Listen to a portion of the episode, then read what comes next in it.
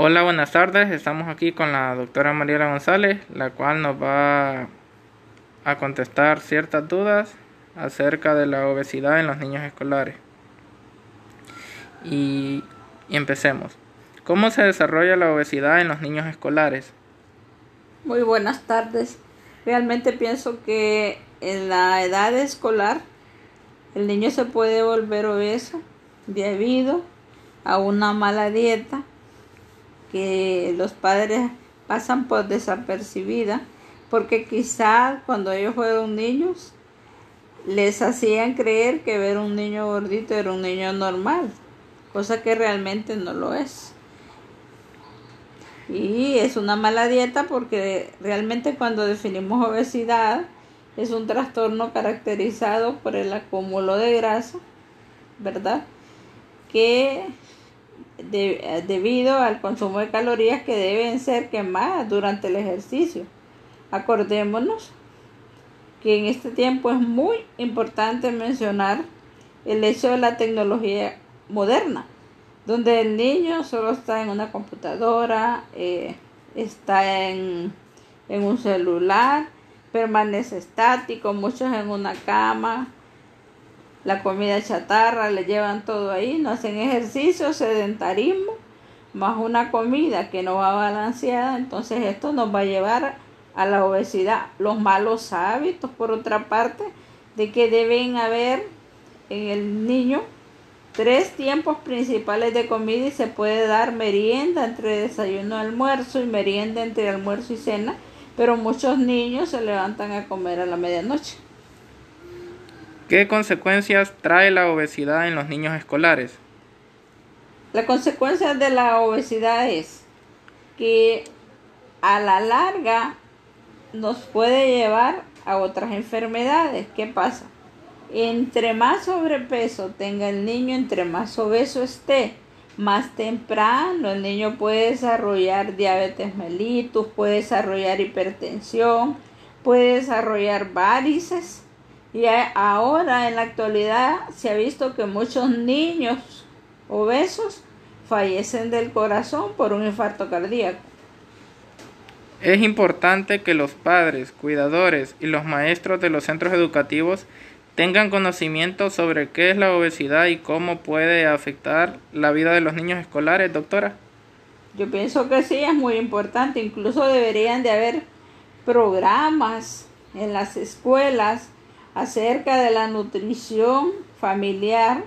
Incluso los padres, eh, creo que uno debe dar el ejemplo para que el hijo pueda aprender.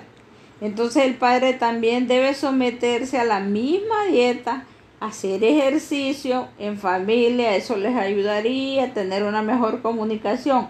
Y por el otro lado con los maestros, en perseverar en repetirle y en enseñar que es importante consumir verduras, consumir frutas e incluso en los centros educativos tratar de no vender comida chatarra o mucha fritura que puede afectar la salud del niño. ¿Cómo influye la obesidad de los escolares en etapas posteriores, doctora? Es casi parecida a la anterior, ¿verdad? Porque dice cómo influye. Por un lado, entre más obeso sea un niño, hay algo bien importante.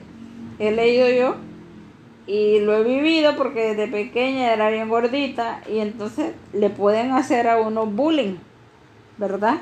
Número dos, la obesidad puede producir en el joven. Vamos a empezar a ver lo que todo su cuello lo anda negrito, que las axilas las tiene negritas, que la entrepierna en ambos lados los tiene negrito. Esos son signos, ese oscurecimiento de la piel que se conoce como acantosis nígrica, de que este paciente se puede hacer prediabético. ¿Qué pasa también?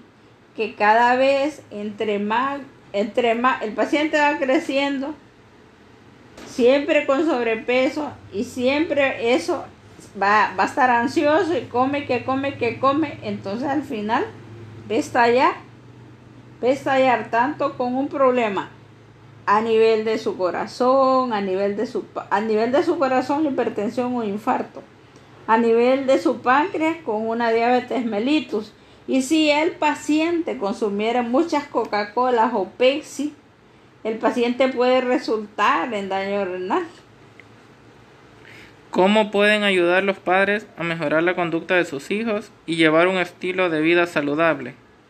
Cuando, por ejemplo, nosotros como padres estamos hablando, digamos, de una pareja que ambos están dentro de los estándares normales y tienen un niño obeso, es importante hablar con el niño, es importante si el niño no lo comprende o muchas veces el niño dice me niegan la comida, pero sí debemos, si el niño se pone en esta actitud, ir a buscar psicoterapia y hacerle entender que las consecuencias de que él tenga sobrepeso más un sobrepeso prácticamente grado 2 o 3, eso lo va a llevar a tener enfermedades muy joven y que se puede complicar.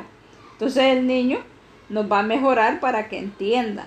Y nosotros tenemos que comprometernos, aún con la persona que cuida de los niños, si nosotros trabajamos a hacer ejercicio con el niño. Si no se puede salir a la calle, se le compra una bicicleta, una bicicleta estacionaria al niño, una caminadora, y para que el niño se estimule, nosotros caminamos con ellos.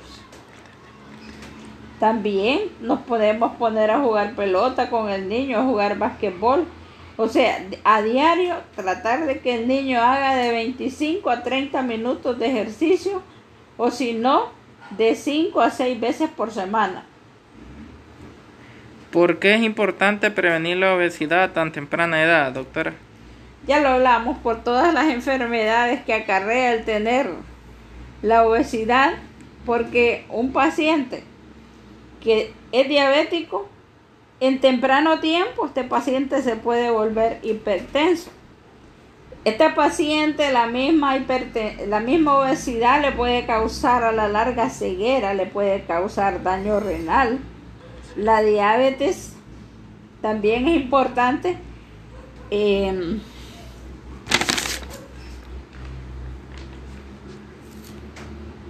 es importante, perdóneme, está revisando un, un examen es importante saber que entre más sano comamos nosotros, más saludables vamos a estar.